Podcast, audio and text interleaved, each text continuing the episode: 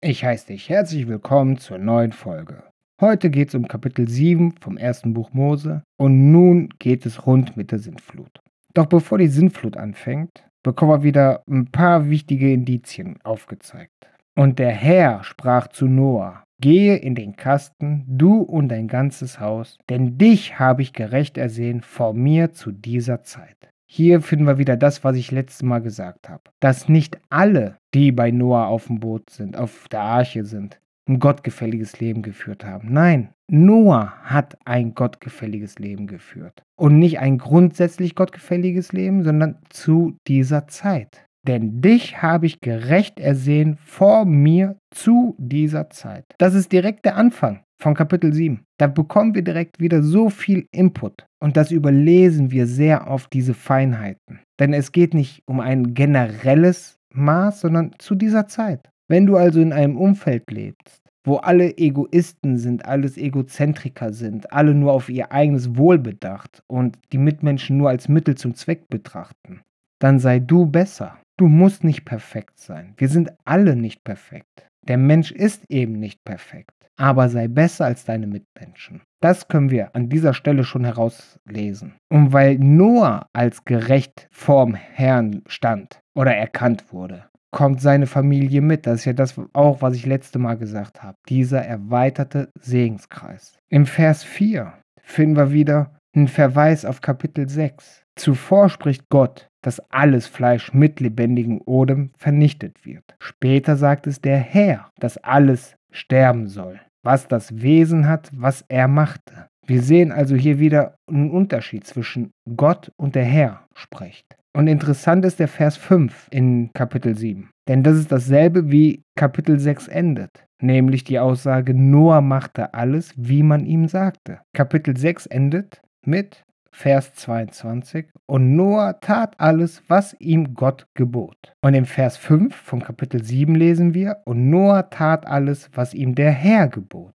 Also wie gesagt, wir sehen da sehr klar und deutlich, es wird unterschieden zwischen Elohim und Jahwe. Und Vers 6 sagt uns, Noah war 600 Jahre alt. Somit kam die Flut im Jahr 1656 nach der Schöpfung. Wenn wir es also zurückrechnen, ist dann Kapitel 6 im Jahr 1536, also 120 Jahre früher. Und da Enos Geburt, wie wir schon mal gesagt haben, im Jahr 235 nach der Schöpfung war, hat es 1421 Jahre gedauert, bis die Flut kam. 1421 Jahre wurde der Name des Herrn gepredigt. Da sehen wir doch, wie geduldig der Herr mit uns ist. Er ist geduldig ohne Ende, fa fast ohne Ende. Aber wenn er sieht, da tut sich nichts mehr, da kann nichts mehr besser werden, weil die Menschen so egoistisch, so egozentrisch sind. Jetzt ist Schluss mit lustig. Hier ist ein Cut und dann passiert was. Verse 7 bis 10 beschreibt, wie Noah und Co. in den Kasten gehen. Noah, seine Familie und halt die ganzen Tiere und so.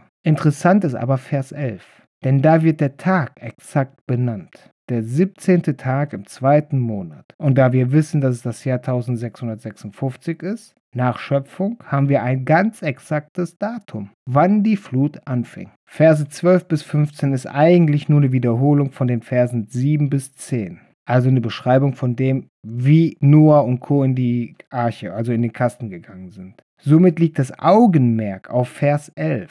Und das ist eben wieder der exakte Tag, der benannt wird. Da sehen wir also, dass es wichtig ist, zu wissen, wann die Sintflut losging. Und im Vers 16 finden wir Gott und den Herrn zusammen. Aber beide haben unterschiedliche Tätigkeiten in dem, in dem Fall. Und das waren Männlein und Fräulein von allerlei Fleisch und gingen hinein, wie denn Gott ihm geboten hatte. Und der Herr schloss hinter ihm zu. In dem Vers bekommen wir also gesagt, Noah tat so, wie Gott es ihm geboten hatte. Aber der Herr, nicht Gott, der Herr schloss hinter ihm zu. Der Herr persönlich machte die Arche zu. Und wenn solche Verse da sind, verstehe ich vollkommen, dass die Geschwister aus dem Südreich, also die Juden, wie wir heute sagen, keine Trinität kennen. Denn das lässt ja eine Trinität gar nicht zu. Die Verse 17 bis 23 sind pure Tragödie, denn die Verse beschreiben, dass alles mit dem lebendigen Odem vertilgt wurde. also ausgerottet, ausgemerzt wurde. Alle Luft- und Landtiere starben, die Wasser standen dreieinhalb Meter über den Gipfeln, nur Wassertiere und alles in der Arche überlebten. Da sehen wir also, die ganze Erde wurde wieder gereinigt, so wie bei der Schöpfung. Das heißt, es ist im Prinzip, und da sind sich schon viele Theologen halt einig, dass es im Prinzip eine Taufe der Erde war. Aber die gefallenen Engel überlebten und die Nephilim, also die Halbgötter praktisch. Wie komme ich jetzt darauf? Weil sie keinen lebendigen Odem in sich haben. Die Schrift sagt nämlich, alles mit dem lebendigen Odem wurde vertilgt.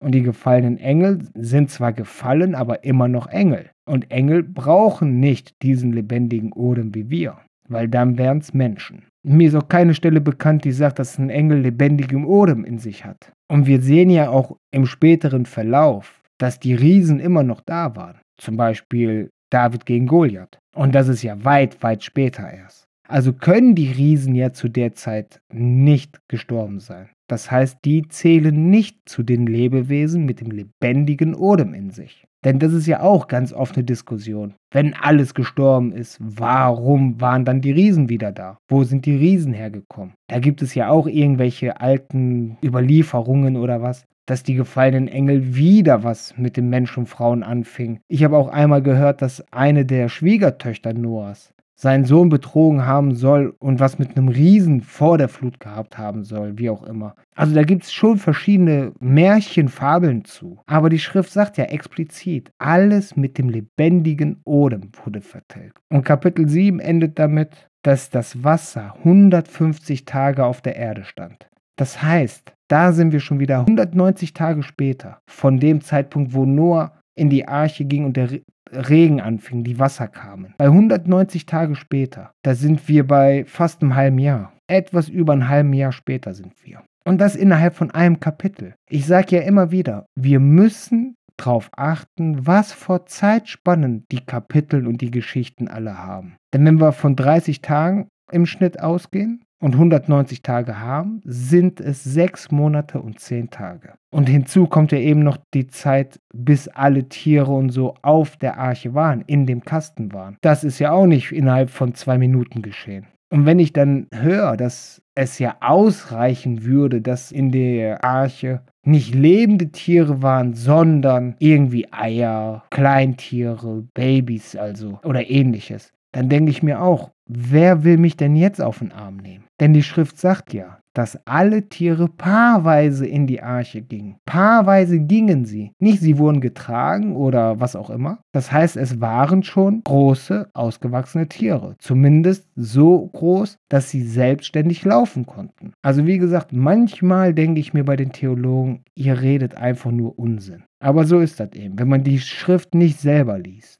dann fällt man auf solche Aussagen, solchen Lehren rein. Darum mein Rat an dich wieder mal, lest die Bibel selber. Mach dir selber deine Gedanken dazu und schau, was dabei rumkommt. Ich bedanke mich, dass du wieder zugehört hast und freue mich, wenn du bei der nächsten Folge wieder dabei bist. Bis dann.